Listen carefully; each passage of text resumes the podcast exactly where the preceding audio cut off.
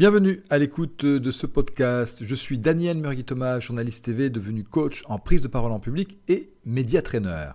Aujourd'hui, je vous propose un entretien avec Victor Ferry, auteur chez Erol de 12 leçons de rhétorique pour prendre le pouvoir. Si vous souhaitez passer de l'ombre à la lumière en devenant un grand orateur ou une grande oratrice, vous êtes au bon endroit.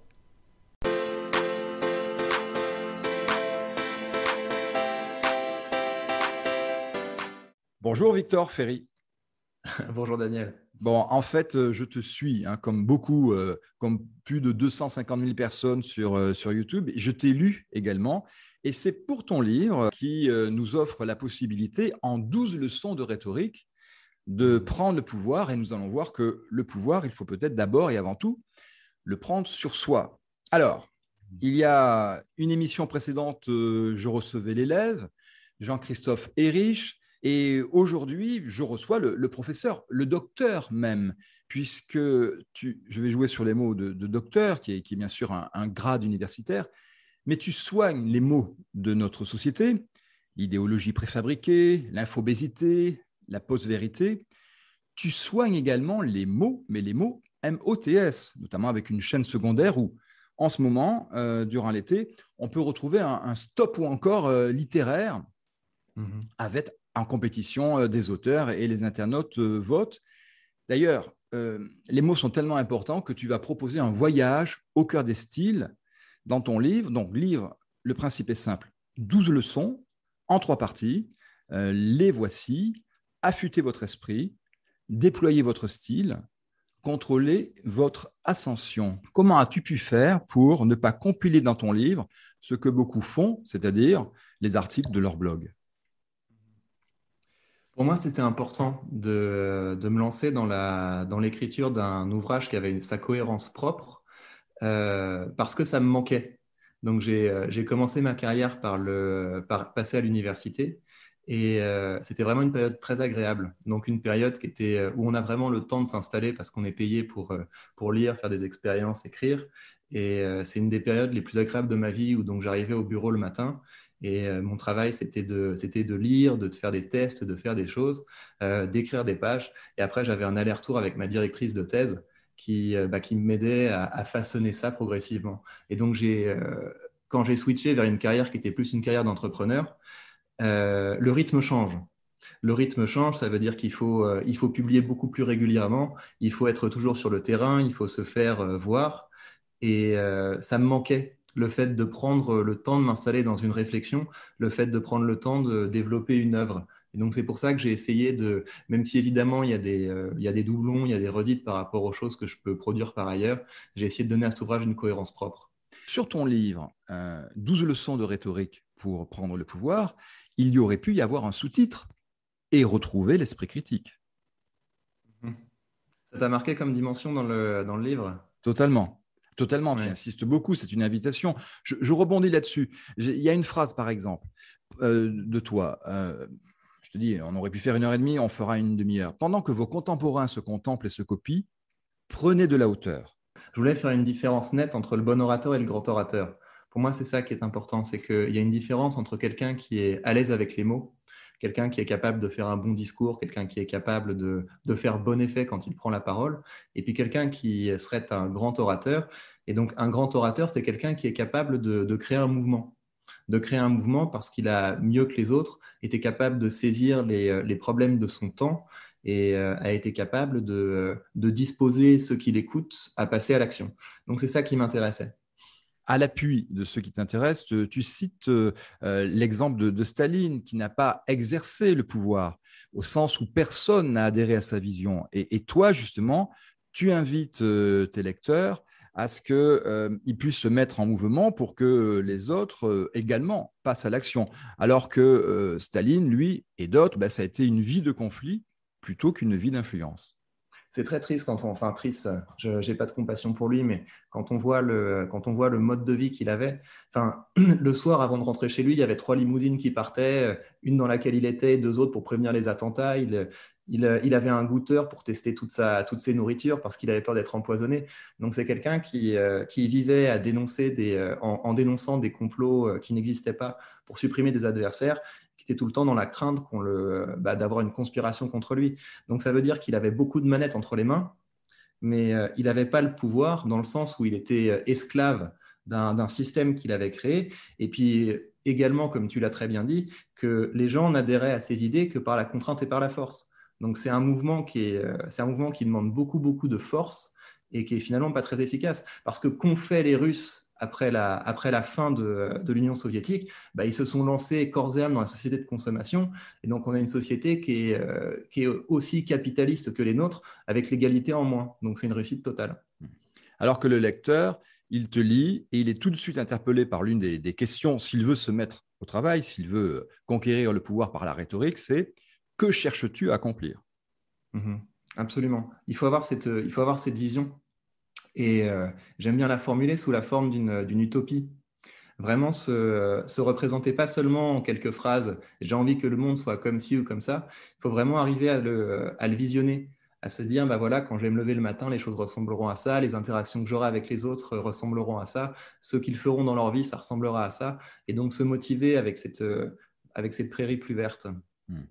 D'où l'invitation, très tôt également dans le bouquin, à écrire son propre manifeste. Mmh oui, ça c'est une, ça c'est une forme rhétorique que j'ai que j'ai redécouvert avec plaisir. En fait, quand on est spécialiste de rhétorique, on fait ça, on aime bien regarder les euh, différents genres de discours. Et je trouvais que peu de choses avaient été euh, écrites sur le sur le genre du manifeste. Et c'est étonnant parce que le, le manifeste c'est ce qui marque le début d'un mouvement. Et donc je me suis intéressé à regarder différents types de manifestes, à voir un petit peu le, les caractéristiques communes qu'ils avaient. Et euh, celui que j'ai pris comme modèle, c'est celui qui a lancé la Pléiade donc le manifeste de Joachim du Bellay. Et je le trouvais particulièrement intéressant parce que c'est, euh, il y a cet amour de la langue chez lui. C'était, c'était quelqu'un qui était euh, horrifié par le fait que tous les élites de son temps, tous les intellectuels n'utilisaient pas le français, mais utilisaient plutôt le latin. Et ils se disaient, mais c'est pas possible, on a une langue qui est belle, qui mérite d'être respectée, et si on si n'en prend pas soin, elle va mourir. Et donc, il a décidé d'inciter ses, euh, ses, concitoyens à réhabiter le français, à l'utiliser pour créer des nourritures intellectuelles, mais aussi des nourritures poétiques, et euh, bah, ça a débouché sur la Pléiade. Donc, c'est... en plus, ça a marché. Le titre de ton livre m'a interpellé parce que 12 leçons pour prendre le pouvoir. Mais mhm. P comme euh, persuasion, parce que tu vas énormément insister dans ton ouvrage sur la différence entre convaincre et persuader. Et nous revenons mhm. avec persuader à cette notion de, mettre en mouvement. Tout à fait. Donc, le, pour moi, le vrai pouvoir, c'est ça. Le, le vrai pouvoir, c'est cette capacité, non pas seulement euh, à avoir un impact sur euh, l'opinion, mais euh, à avoir un impact aussi sur le comportement des gens. Et dans un bon discours, il y a les deux. Il faut que le discours donne aux gens des bonnes raisons d'agir, mais s'ils en restent au stade de l'opinion, bah, ils peuvent très bien avoir une idée et pas la, et pas la concrétiser. Et donc le grand orateur est capable de faire les deux. Si bien que quand les gens, les gens agissent, et ils n'ont pas l'impression d'avoir été manipulés parce qu'ils savent pourquoi ils l'ont fait ils sont convaincus qu'ils ont agi pour de bonnes raisons. Toi qui voulais être euh, homme politique ou acteur, tu es un mhm. très sérieux, mais 2.0 euh, docteur en rhétorique. Finalement, ton expertise te permet aujourd'hui, quelque part, comme un politique ou un acteur, d'être une vedette dans ton domaine. En fait, si on regarde la manière dont est organisé mon livre, il y en a une qui concerne l'esprit, donc le fait de s'outiller effectivement pour produire de bonnes idées. Il y a une partie qui, concerne le style, donc la manière dont on formule les idées pour qu'elles soient efficaces. Et il y a une, partie qui concerne l'éthique. Ça, c'est très important parce qu'effectivement, au bout d'un moment, quand on a de bons outils, ça fonctionne. Et c'est là qu'il ne faut pas perdre de vue la, mission principale qui est la nôtre.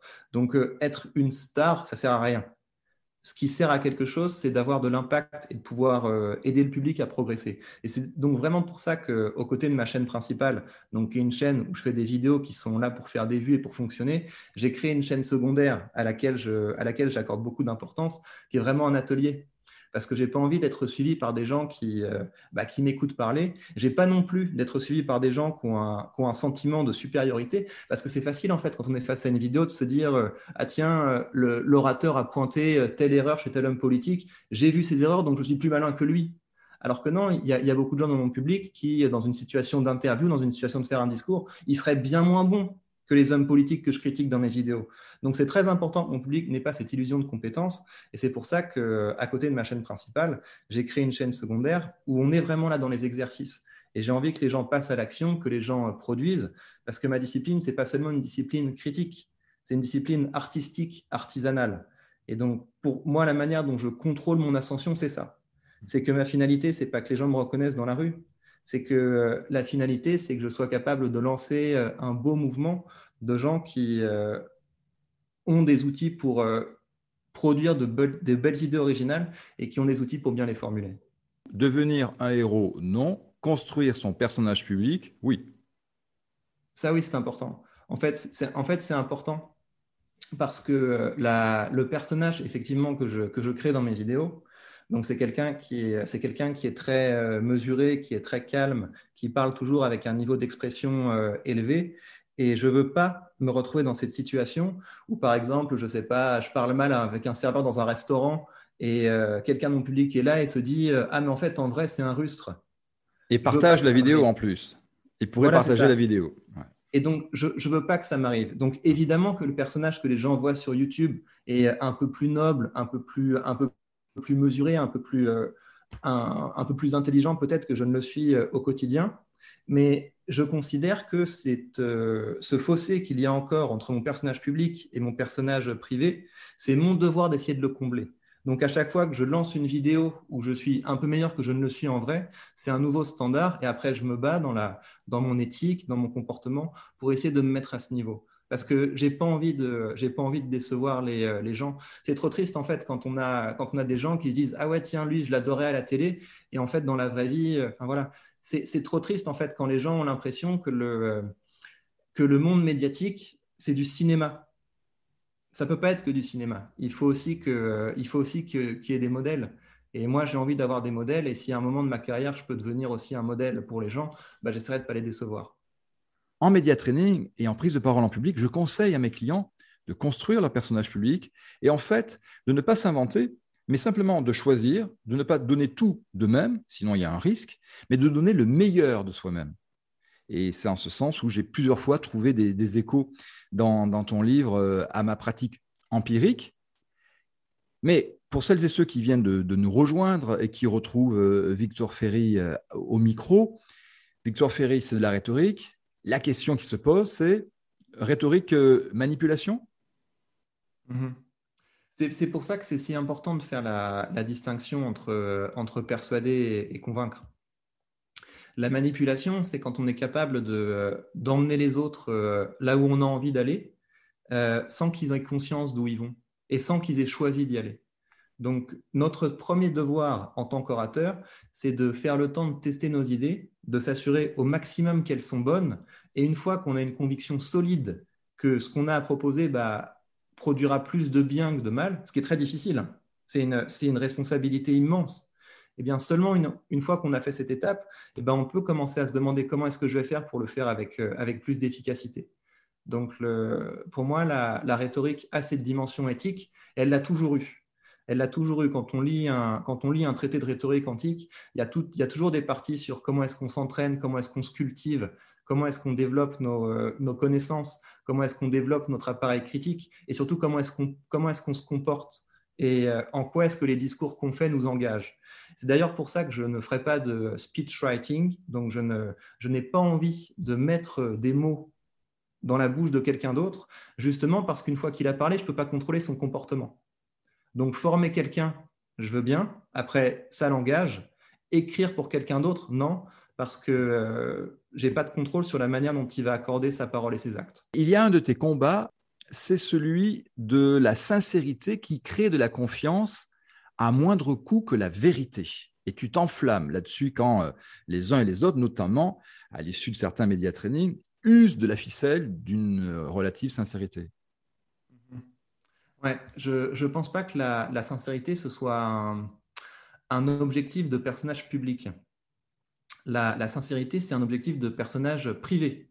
Donc, c'est euh, important que quand les gens nous parlent, bah, ils n'aient pas l'impression de, parler avec, euh, avec quelqu'un d'autre. Quand on devient un personnage euh, public, eh bien, je pense que notre objectif, ça doit être de dire la vérité. Parce que sinon, c'est trop facile de dire euh, Ouais, d'accord, j'ai menti, mais, euh, mais là, aujourd'hui, je vais être sincère, je vais vous parler avec mon cœur. C'est toujours cette séquence qu'on a quand un, quand un homme politique est pris avec la main dans le sac. Et eh ben, vu qu'il n'a pas commencé par la vérité, à un moment, la vérité sort, et alors ils sortent la carte sincérité. Voilà, maintenant je vais vous parler avec mon cœur. Donc je trouve que la, sincérité telle qu'elle est exploitée dans la, dans la, formation des hommes politiques, c'est un petit peu une carte euh, joker. Ne me jugez pas.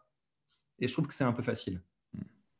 Dans la série Homme politique qui a fait exploser les codes, à jouer d'une certaine sincérité et à inventer sa propre réalité, c'est Trump. Est-ce qu'avec euh, Trump, ses tweets à profusion, et aujourd'hui on a TikTok, quelque part, euh, n'est pas tombé euh, la statue de, la rhétorique? Qui peut mhm. encore écouter un discours d'une heure aujourd'hui, à l'heure des réseaux sociaux? Oui, c'est un vrai problème. C'est euh, un, un, vrai problème. Mais donc, il y, a, deux points. La première chose, c'est qu'il y a un vrai débat pour savoir si, si Trump savait ce qu'il faisait. Donc il y a des gens qui vont dire qu'il est non, il, il, est très intelligent, il avait, il avait un plan et c'est d'ailleurs pour ça que ça a marché, etc. J'en suis pas convaincu. Euh, Trump me donne l'impression de quelqu'un qui a été euh, entouré toute sa vie de yes men. Donc c'est quelqu'un qui est né avec de, c'est quelqu'un qui est né avec de l'argent, euh, qui a toujours eu des gens qui s'exécutaient quand il prenait la parole, et donc il n'a pas eu la possibilité de développer quelque chose comme une conscience, de se dire ok j'ai envie de dire ça, mais est-ce que je dois le dire? Et donc ça a donné quelqu'un qui, il me semble, est en roue libre et, et donc qui avait très peu de capacité à secondariser ses réactions j'ai une émotion, je la tweete. Le fait que ça marche, effectivement, bah, c'est lié avec le fait que les discours disparaissent. Un, discours, c'était censé être une rencontre entre un orateur et un public qui les emmenait dans un vrai voyage de pensée. Et ça, c'est quelque chose. Nos médias qui sont plus euh, basés sur un principe de viralité, ça marche moins bien. Mais j'ai de l'espoir parce que les nouveaux médias, les nouveaux formats d'interview, on a vraiment le temps de s'installer. Et puis les formats de vidéo sur YouTube, ça permet de renouer avec euh, quelque chose comme un discours euh, plus construit et plus, plus profond. Donc, ce n'est pas perdu et en plus, c'est un combat qui mérite d'être mené. Je voudrais revenir sur, là aussi, un sujet qui te tient à cœur. Tu invites ton lecteur à développer ses propres concepts. En fait, le problème qu'on a, c'est que le, le monde évolue plus vite que les mots qu'on a pour le décrire. Et donc, on se retrouve souvent dans cette situation où bah, l'environnement autour de nous est en train de changer euh, mais on ne le perçoit même pas vraiment parce qu'on n'a pas de mots pour décrire ces évolutions. Et donc, c'est pour ça que j'encourage les, euh, les, gens qui me suivent et les gens qui me lisent à scruter l'horizon de leur discipline, à regarder des phénomènes émergents et à faire l'effort de se dire tiens, mais peut-être qu'on n'a pas de mots qui permettent de décrire ça. Et dans ce cas-là, bah, ça vaudrait le coup d'en inventer un parce qu'une fois qu'on est capable de nommer quelque chose, on, rend le, on, fait, de, on fait du phénomène un objet de réflexion. Et ensuite, on peut même être repris également. Oui, tout à fait. Donc, tu, invites le lecteur, je le disais tout à l'heure, non pas être un homme augmenté, mais un homme multiplié, puisque tout orateur en herbe se doit d'être à la fois philosophe, expert et vendeur. Et bien sûr, tu, vas le, décrire dans ton livre, au risque de court-circuiter tes ventes de, formation en ligne pour en avoir euh, acquis certaines. J'étais ravi euh, de ce recoupement entre les contenus de tes formations et le bouquin qui redonne euh, force et sens. Mais vendeur, c'est vraiment un beau visage, ça? Pour moi, c'est fondamental. Le, parce que si on veut vraiment consacrer une, une vie à, notre passion, qu'on veut consacrer une vie aux idées, à la, à la beauté, il y a deux possibilités. Euh, une possibilité, c'est de se faire financer par de l'argent public, ce qui est très bien, ce qui est, euh, ce qui est très noble. Et une autre possibilité, c'est de le faire par de l'argent privé. Et, euh, et, je trouve que c'est très bien qu'on ait cette possibilité à notre époque de pouvoir, grâce aux réseaux sociaux, grâce à une bonne stratégie rhétorique, être capable de changer ce qu'on est capable de faire de mieux en des produits que les gens vont acheter et qui vont nous permettre d'avoir de quoi financer le reste de l'aventure. Quand j'ai un client, je l'invite à jouer sur ses initiales, simplement pour trouver les mots qui pourraient être associés à ses initiales, ou pourquoi pas une devise. Tu vois, si je, euh, je mélange mes initiales, ça peut être transformer les menaces en défis. Mm-hmm. Et en te lisant, en t'écoutant, je me suis dit, tiens, Victor Ferry, ça pourrait être euh, faire revoir, euh, fais voir comment ça marche, parce que quelque part, tu nous guides. C'est aussi faire vivre si j'inverse les initiales, puisque c'est à la fois faire vivre la langue, la pensée, euh, la démocratie. Tu y concours si chacune et chacun s'empare des outils de la rhétorique. Et puis, je me suis dit, reprenons les, initiales dans, dans l'ordre, Victor Ferry, tiens, ça fait vrai-faux. Et là aussi, c'est la base d'un des exercices euh, essentiels enseignés hier en rhétorique et que tu reprends dans tes ateliers. Oui. Le, donc, pour moi, le, travail de l'orateur doit commencer par de la gymnastique intellectuelle.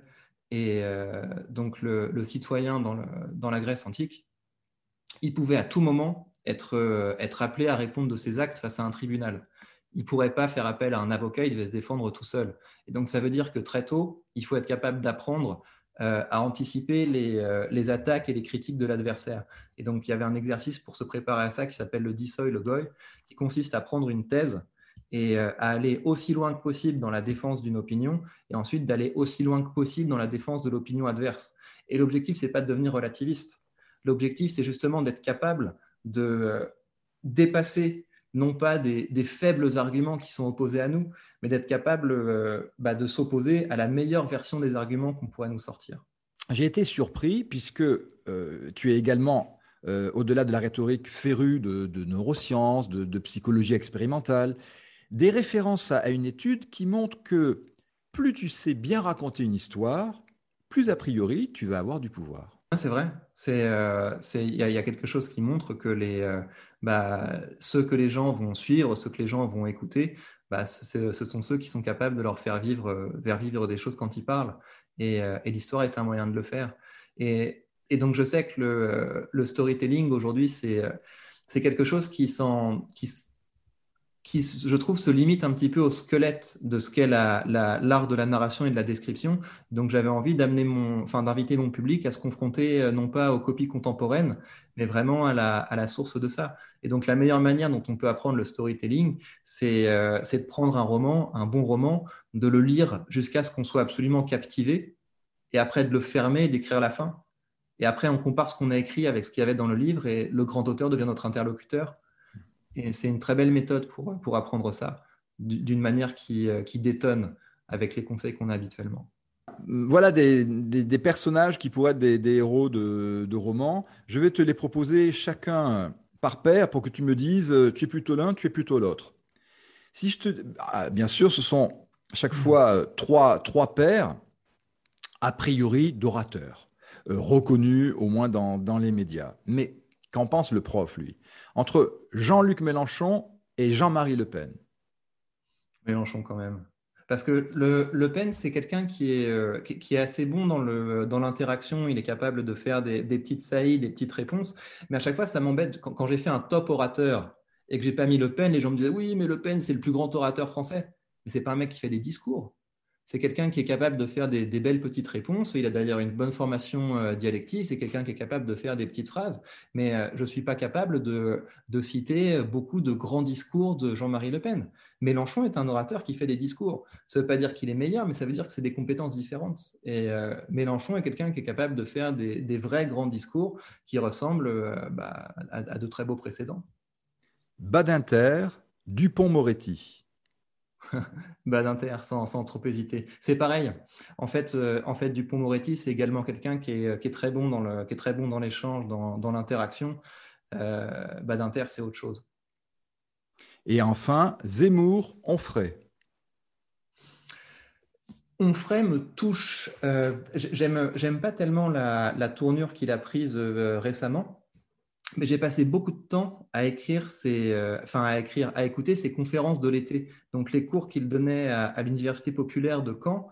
Et euh, je trouve qu'il a une, insistance à vouloir euh, aider son public à penser, à, se confronter à de, grandes références. Et puis même l'idée qu'il y avait derrière l'université populaire, je trouve ça, je trouve ça assez noble. Donc je trouve qu'il est, il s'est un petit peu aigri et enfermé récemment. Et donc, euh, s'il m'écoute, ben, euh, Michel, euh, Michel revient. Tu écris dans ton livre que ton souci lorsque tu étais enseignant, c'était de capter l'attention de tes étudiants pour qu'ils sortent de la salle nourris, motivés, édifiés. C'est également le cas pour le lecteur qui en sort grandi.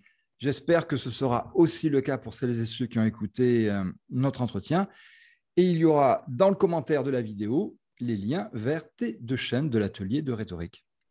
Mhm. Merci, c'était agréable. Et euh, bonjour à tous et passez une belle journée. À bientôt, Victor. Ainsi se termine cet entretien avec Victor Ferry. Vous pouvez retrouver une nouvelle vidéo de sa part chaque dimanche à 20h sur YouTube en tapant www.youtube.com slash Victor Ferry tout attaché. Concernant mes services comme média trainer et coach à l'oral, je vous donne rendez-vous sur la boîte aux images.com.